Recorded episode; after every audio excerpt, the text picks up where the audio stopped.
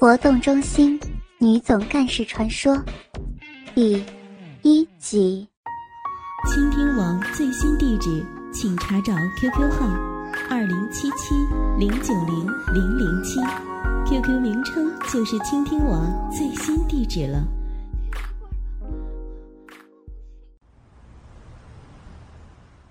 照着约定，马原来到东元百货的大门口。小马，马原听到了有个轻柔的声音叫唤着他的名字。循着声音的来处望去，舒文正挥着手。舒文穿着今年最流行的薄纱连身背心裙，乌黑的长发贴着白皙的脖颈，原本就嫣红的双唇抹了淡淡的口红，更显得丰盈欲滴。更令人侧目的是，她丰满的胸部，在贴身衣料的衬托下格外饱满浑圆。我可是有三十五、二十四、三十六的魔鬼身材呢。舒文曾经这样说过。虽然马原对这些数字有点怀疑，但是他的上围突出。有次他们走在街上，舒文穿着。紧身布料的上衣，迎面走来的男人莫不睁圆了眼睛，有些还差点没张大了嘴巴。舒文说，他在国中的时候经常被男孩捉弄，女孩嘲笑。这副波霸身材，曾因如此让他难过了一段时日。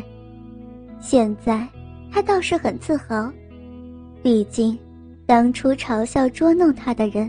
现在反而得用羡慕的眼光看他了。虽然舒文的身高只有一百六十五公分，却也更显得他的身材凹凸有致。而从小勤练民族舞蹈，除了使他全身充满了青春的活力，也给了他一双美腿。虽然有点萝卜，不过这是练舞的人不可避免的特征。马原向他走去，他也迎向马原，张开双臂围住了马原的脖子，嗔道：“怎么这么晚才到吗？”舒文的举动一向无视他人存在般大胆。马原说道：“现在是周末嘛，中港路上来往高速公路的车辆特别多，我从大肚山上骑车下来，已经是很赶了。”舒文转身走到马原身侧，双手勾住他的右手，笑着说道：“好吧，原谅你，咱们走吧。”说完，把墨镜戴上。他对自己的圆脸不大满意，所以常常戴着墨镜，说是能遮去一些面积。但马原倒是觉得，把他乌溜溜的大眼睛给遮住了，这也好。免得艳光四射，又勾走了哪个男人的魂。听人说过，有些女孩子有勾魂眼、媚眼之类的。直到认识舒文，马原才相信，他看着你的时候，眼中流露出深情万千，仿佛欲言又止。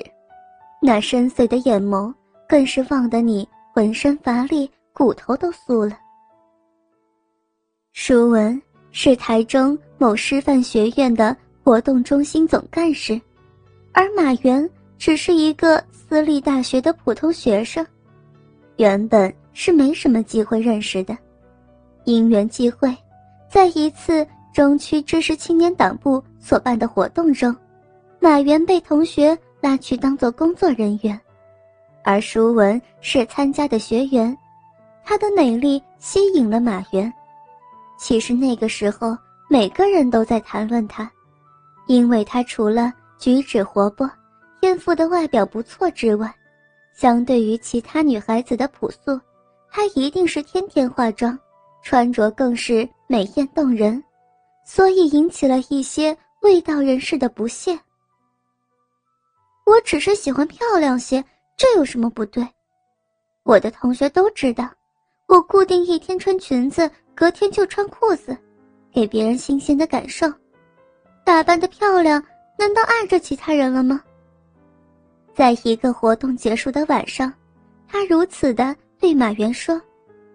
鸡婆的马原趁着自由活动的时间，四下无人的时候，把大家议论纷纷的话都告诉了他。也许是这次的谈话，让舒文对马原有个不同的印象。他们开始通电话。后来舒文要办个演唱会，马原正好有个朋友是滚石旗下歌手的宣传，于是舒文来找马原。透过这层关系和唱片公司联络，他们还一起上台北好几次，去和他们的企划部详谈。对于他对演唱会要不要收门票的问题，和其他大部分人有不同的看法。后来，他执意要收个五十元的费用，造成他的幕僚和他产生冲突。几次，他为了这事儿伤心的哭了。都会来找马原，马原也很不忍，就会想尽办法来安慰他。就这样，天雷勾动地火，他们成了男女朋友。今天，他们约好去看一部三级片，这还是舒文提议的。当时马原还颇为惊讶，不知道他的用意，他只是眨着眼睛说：“人家没有看过吗？”听别人说很有意思，可是我一个人不好意思去看，你就陪人家去嘛。这片子是叶玉卿和汤镇业演的《我为轻狂》，其实马原早已在第四台上看过了。况且这种程度的三级片，终究没有 A 片中真枪实弹的表演来的露骨。对马原来说。并没有什么刺激，舒文就不同了，他自始至终都是张着嘴巴，瞪大了眼睛，全神贯注地看着荧幕上演的情节。遇到有激情的男女交欢镜头，他还会用力抓着马原的手臂，马原还能感觉到他的手心微微的出汗。散场后，已经天黑了，舒文。双手勾住马原的右手，他们随着人潮走出戏院。舒文忽然抬起头看着马原，小声问道：“刚才，那个女的，在，在那个的时候，为什么会那样一直叫啊？”马原看着他，不知道他是不是真的不了解，还是说在作弄自己。马原说：“那得要问你们女孩子了，我是男的，怎么知道呢？不过我想，大概是那女的，借此表示她很快乐吧。”舒文哦的一声，低下头，没有再说什么。他们一直逛着街，时间一下子就过去了，时候已经不早了，而他们仍然漫无目的的走在马路上。舒文把头靠在马原的肩上，柔声说道：“今天晚上，你留下来陪我好不好？”马原的心跳瞬间加快，这有什么不好的？舒文找了一个公共电话，拨通之后，就着话筒说：“妈，今晚我要留学校，还有些事情没办完，我就住在宿舍，不回去了。”其实他该住校的，只是因为他家在大理，并不是很远，所以几乎天天回家，尤其是星期假日。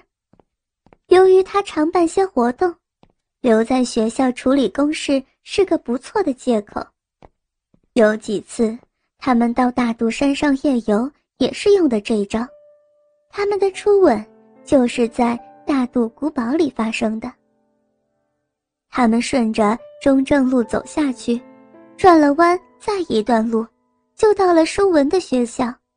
他们学校操场旁正在修建校舍，后门有段围墙被打掉了。他们很轻易地进到学校里头。星期六晚上的校园没什么人，更别提原本就少人的活动中心顶楼中心办公室。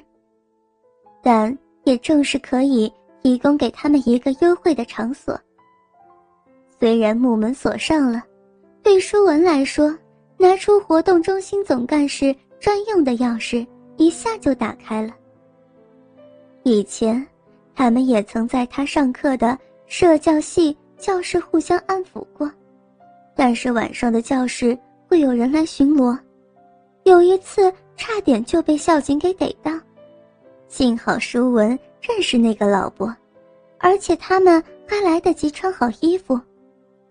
活动中心办公室就隐秘多了，况且，用教室木桌拼接起来的床总是不大稳，稍微激动一点就摇晃得很厉害。也很好笑，一个武装改制的师范学院，用的课桌椅竟然和小学生用的一样。办公室内有个宽大的沙发躺椅，锁上门后，他们就拥抱着躺在沙发上。其实之前他们就有了比较亲密的接触，不过也只是接接吻，隔着衣服爱抚的程度。再有进一步，舒文就会制止马原。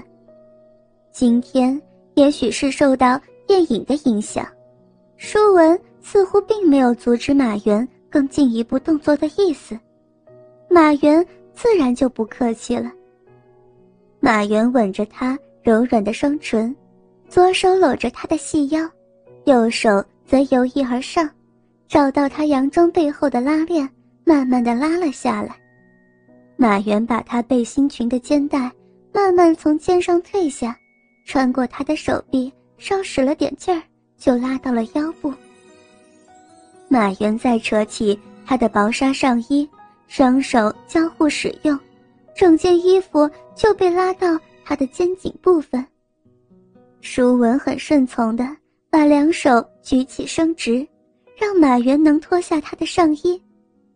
至此，舒文已经半裸着上身，除了胸罩，舒文的皮肤并不会很白皙，但白里透红，年轻的肌肤。散发出迷人的魅力，唯一较为碍眼的就是他手上的汗毛稍长，不过瑕不掩瑜嘛。